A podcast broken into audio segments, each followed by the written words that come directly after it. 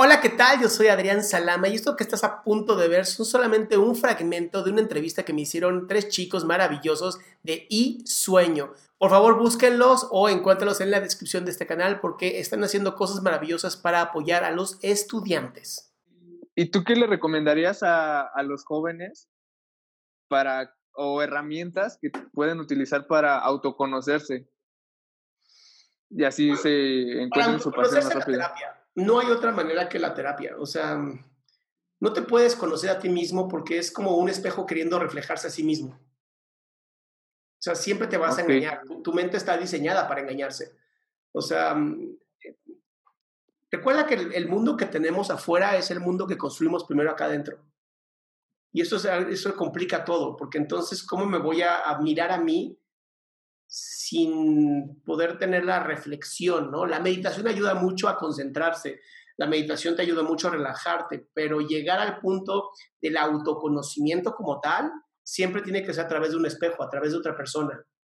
Ahora, hay maneras, ¿no? Te puedes ir a un retiro de años, ¿no? A una montaña y estar ahí en silencio, pero híjole, es difícil, ¿no? Y, y se requiere de mucha capacidad para lograr algo así.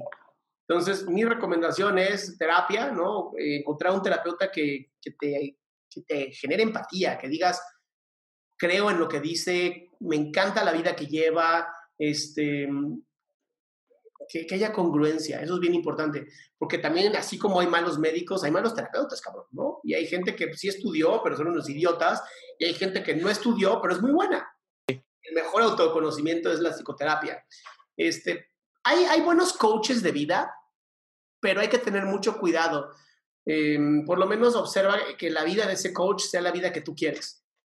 Porque no siempre estudiaron eh, una carrera, no siempre estudiaron una maestría, no siempre ellos tomaron coaching o terapia.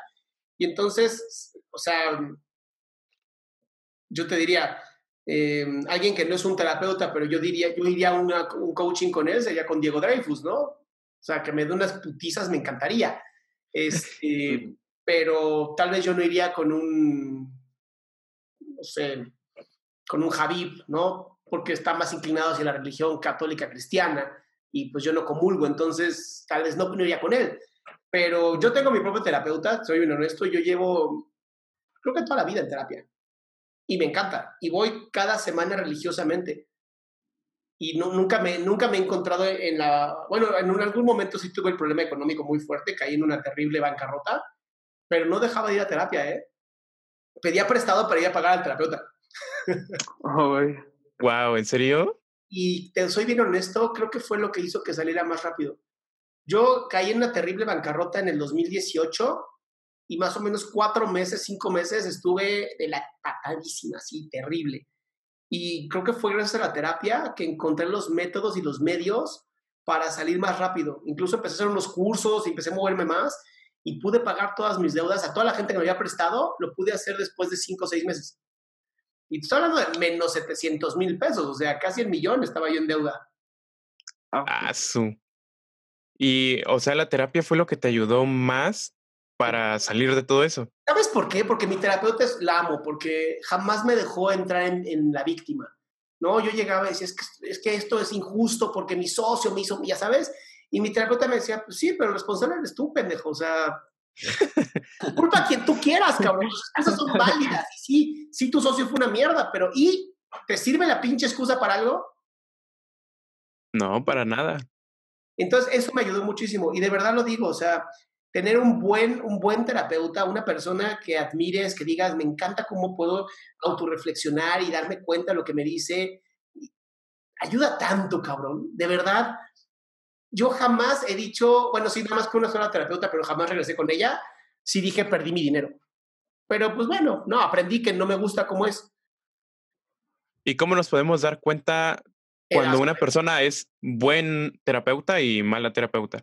Te das cuenta, te lo juro, te das cuenta. O sea, si te sentiste que no te gustó para nada, que no hiciste empatía, que no sentiste que te entendió, no vuelvas, cabrón aunque después te llame porque me llamó y me digo, no, pero es que todavía nos falta tus resistencias. Que mi resistencia es la chingada, eres una pendeja, no me gustó cómo era la Dios. Se vale, cabrón, se vale también decir, no quiero estar contigo, ¿no? Y también, y también hay terapeutas que a lo mejor ya pasaste mucho tiempo con ellos y ya no sientes que estás avanzando, se vale cambiar. Ok. Wow, eso no sabía. No sabía que. Bueno, más bien no sabía la importancia que tiene la terapia como autoconocimiento, ¿no? O sea, sí sabía que es súper, súper importante autoconocernos y que hay varios métodos que podemos aplicar como de manera individual, pero no sabía que asistir a, terapia como que potencializa todo eso y hace que reduzca muchísimo el tiempo de, de autoconocerse. Pero te estoy hablando de años, años. O sea, lo que yo me hubiera tardado a lo mejor dos o tres años en poder pagar, con todos los intereses, todo, lo rescaté en seis meses. O sea, sí es, es bien importante y sí es necesaria. O sea, y sí hay, hay, hay, métodos, ¿no? La ansiedad se puede resolver con mindfulness, este, la depresión se puede resolver, se puede resolver a lo mejor con meditación y ejercicio. O sea, hay formas, pero el autoconocimiento como tal, yo sí te digo, a menos que seas una persona como Buda o Jesús o así ya iluminados, no hay otra más que la terapia.